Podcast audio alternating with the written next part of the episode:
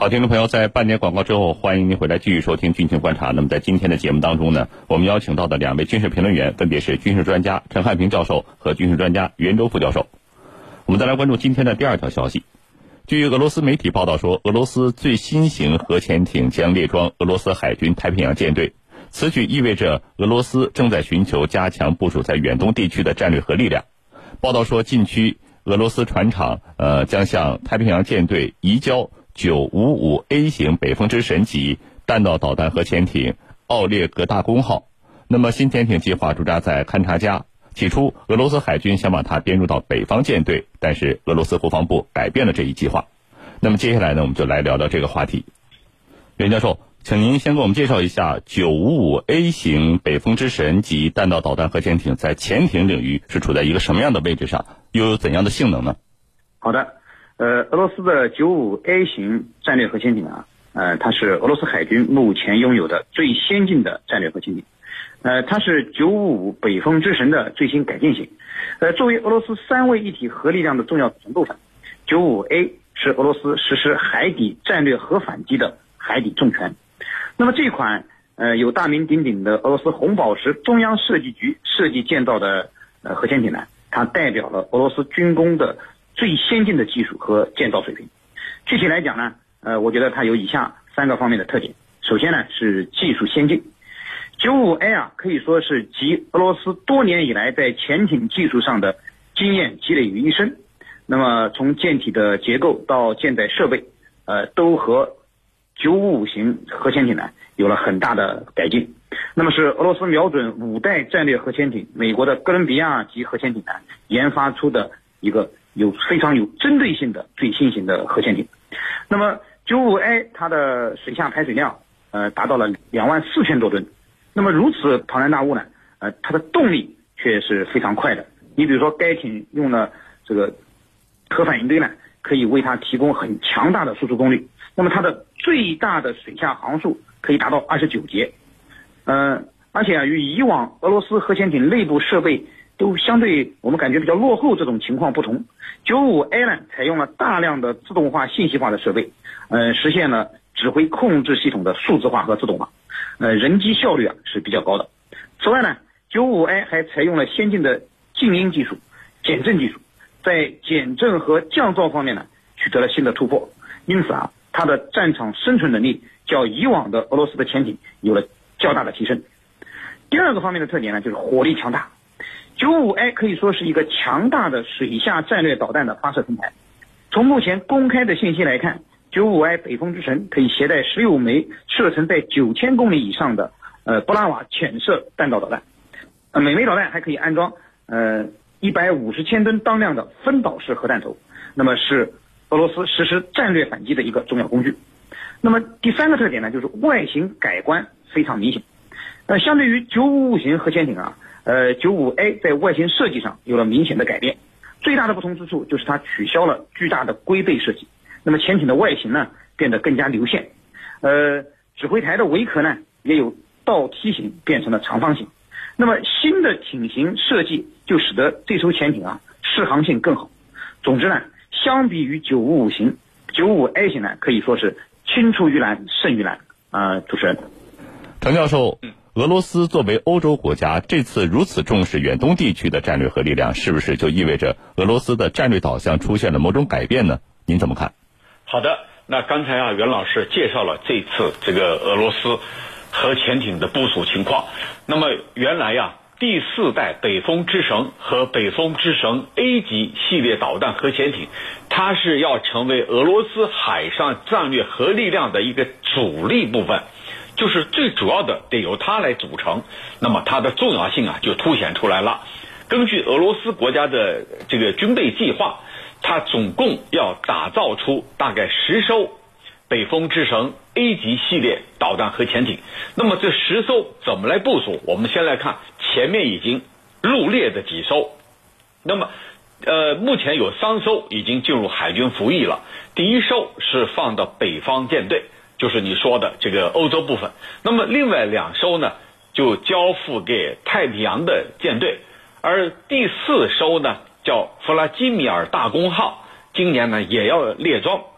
呃，那么我们就看啊，这两两个舰队就分裂了，就两个舰队就分别列装了一两艘。那么第四艘呢，可能也要到北方舰队，就是太平洋舰队、北方舰队各两艘，这四艘是这样来分配的。那么这个大家就要问了，为什么是这样一个状况？他为什么把这个这一次把两艘要放到这个太平洋舰队里头？我觉得有三个方面的理由。那么第一个理由啊，就是既然呃北风之神是俄罗斯海军最为现代化的一个战略潜艇，那么俄罗斯在这个方面的能力，它实际上是超越了美国的。而美国的同一个级别的叫哥伦这个这个叫哥伦比亚级核潜艇还在研制当中，可能要到几年以后才投入使用和入列。那么俄罗斯已经先下水了，他所要做的就是要保持一个强有力的。叫导弹拳头，我们叫战略优势，就是要保持战略优势。位于堪萨加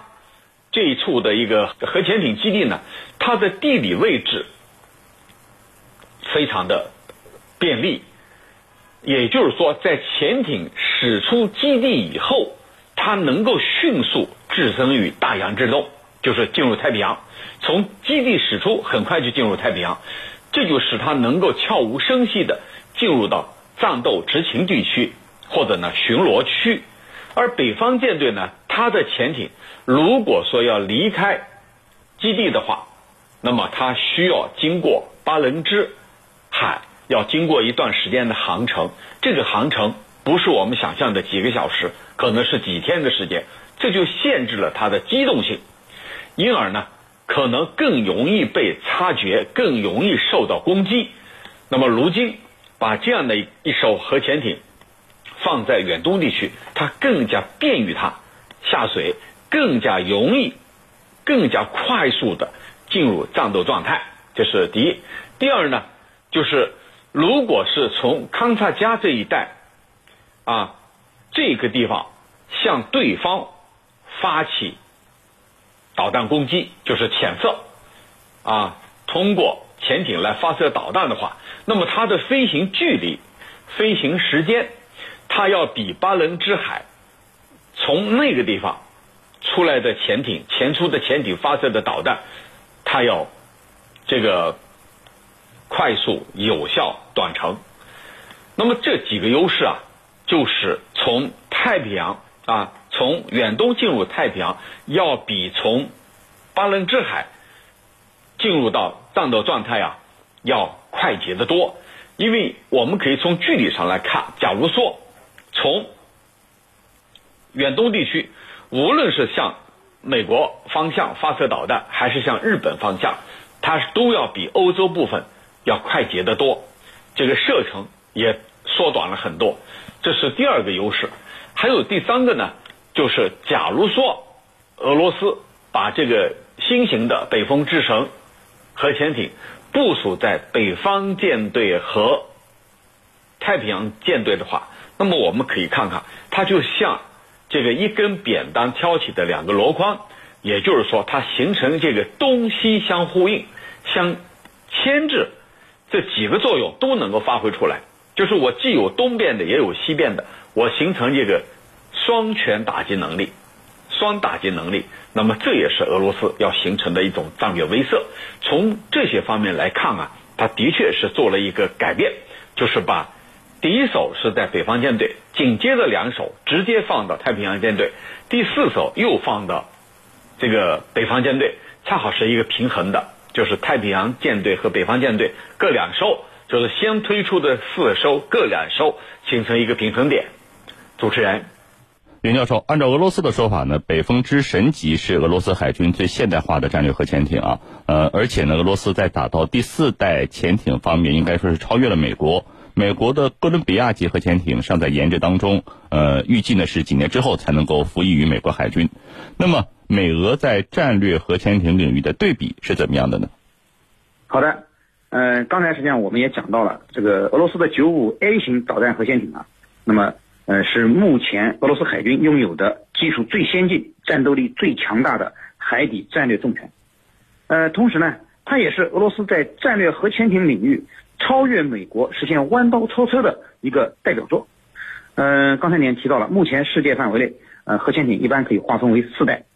那么，呃，俄罗斯的台风级核潜艇和美国的俄亥俄级战略核潜艇，都属于呃第四代核潜艇。那么，俄罗斯的呃北风之神啊，特别是这个北风之神 A，我们说的九五 A 啊，嗯，这个显显然呢，嗯，是作为第五代核潜艇的一个呃代表作。那么，它是俄罗斯在这一领域啊。呃，已经暂时领先了美国，因为美国的第五代核潜艇哥伦比亚号，刚才您提到了，仍然在研制之中。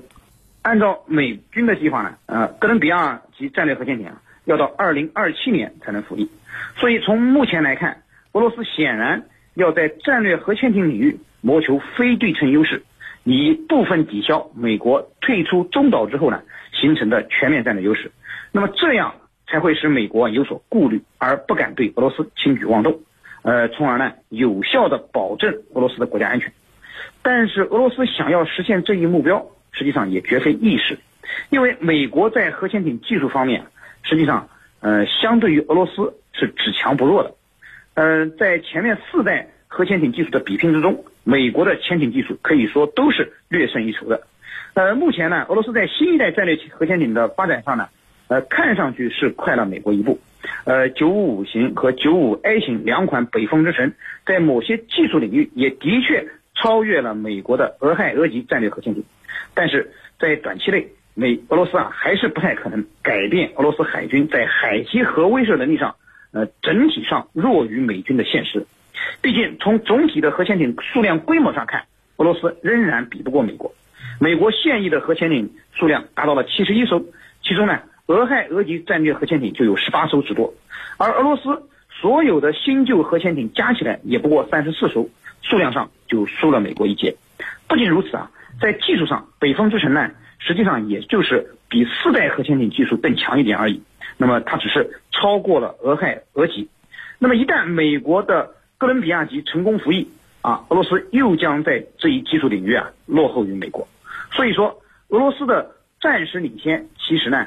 也只能是给俄罗斯壮壮胆，在核潜艇技术领域，美国人的这种领先优势，实际上并没并没有被实质性的撼动。呃，主持人，陈教授，俄罗斯面对美国的全面围堵啊啊，应该说是已经是处于下风了啊。那么您觉得俄罗斯会一直忍让美国的这种围堵吗？好的，那的确在美俄的这种博弈过程当中啊，俄罗斯是处于一种下风的，因为国力。这个受到削弱，再加上很多内外的问题，你比如说国内的经济没有起色，石油这个价格波动，那么再一个呢，就是俄罗斯在中东地区，像叙利亚呀，还有这个委内瑞拉呀，这些盟友那边也面临极大的压力，所以对俄罗斯来说，它的确是全面处于一个下风的状态，但是并不等于说人家俄罗斯要一味的。忍让下去，相反，针对美国近期做出的多次挑衅举动，俄罗斯方面也给予了很强有力的回应。这个回应呢，就是瞄准美国以及他的北约盟国的七寸，我们叫打蛇打七寸，瞄准七寸，对准他的要害部位。那么，俄罗斯已经在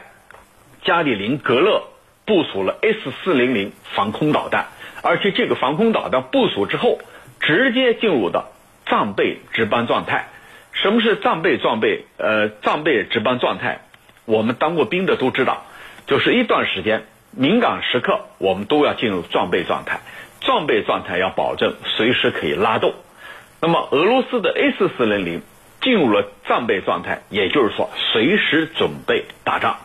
S 四零零防空导弹，它是俄罗斯目前最为先进的一款防防空武器，它的射程范围在四百公里左右，它既能攻也能防，而每一套系统啊，它可以搭载大概是七十多枚导弹，可以对三十六个目标同时实施精准打击。这样一来的话，那对那些北约、美国的跟班、美国的小盟友们。的确就是一个强有力的威慑。那么，部署的地点，刚才我们讲了加里宁格勒，加里宁格勒又是俄罗斯的飞地，同时呢，它身处北约的腹地，面临波罗的海，与北约的一些小成员国像波兰、立陶宛接壤。那么在这个地方，也就是说，你四四周所有的目标都可以被它击中。S 四零零既可以攻，也可以防，它也可以防止来自于北约的攻击。所以有美国的媒体就说呀，俄罗斯的这个举动实际上等于是北约的噩梦，就是让北约始终处于俄罗斯的火伤口上。那么俄罗斯的举动实际上，它向美国传递了一个非常严厉的警告信息。自从美国退出中导中程弹道导弹条约之后，美国方面有一系列的动作，而俄罗斯的这个举动就是告诉你，在我俄罗斯的周边以及地区四周，你不要轻举妄动。你要轻举妄动的话，你所有的这一切都在我的打击范围之内。那么俄罗斯的这个做法，实际上让双方的火药味儿已经变得非常浓了。那么美俄两国围绕着中程弹道导弹的这个条约的撕毁，还会有进一步的这种博弈，或者他们的博弈还会升级。所以对俄罗斯来说，他不可能一味的忍让下去，他必然会拿出自己的防身武器，拿出自己的杀手锏。来和北约、来和美国进行抗衡，我觉得这是肯定、毫无疑问的。主持人，深入军情一线，直击世界风云，军情观察。我们接下来关注一下网友谈兵，看看居民朋友们在网上给我们的评论员留出了哪些问题啊？呃，这位听友问说：“程教授，向你请教一下。”呃，俄罗斯的潜艇的级别是怎么分的？好的，俄罗斯总共啊，到目前为止有四代，经历了四代核潜艇。那么第一代核潜艇呢，我们叫鹰级核潜艇，是一九五八年正式交付使用的，这是第一代的。那么第二代呢，这个呃核潜艇是它的代表呢是 V 级潜艇以及改进型的，就是这是第二代的。那么美国。在这个同时呢，呃，也有相应的，比如说美国的第一代叫鹦鹉螺，这是美国的，呃，第二代呢，美国的呢是叫这个长尾鲨，这这个这个潜艇，然后呢，到了第三代，第三代呢，美国是洛杉矶级，这是比较比较有名的，这个苏联呢，当时用的是。叫海狼级 SSN 二幺为代表的，啊，第三代还有一个呢，就是呃苏联的叫阿库拉二型潜艇啊，阿库拉，美国主要是洛杉矶。第四代就是我们现在所说的，呃，美国呢有这个弗吉尼亚级，而俄罗斯就是我们今天所讲解的叫这个北风之城，还有呢这个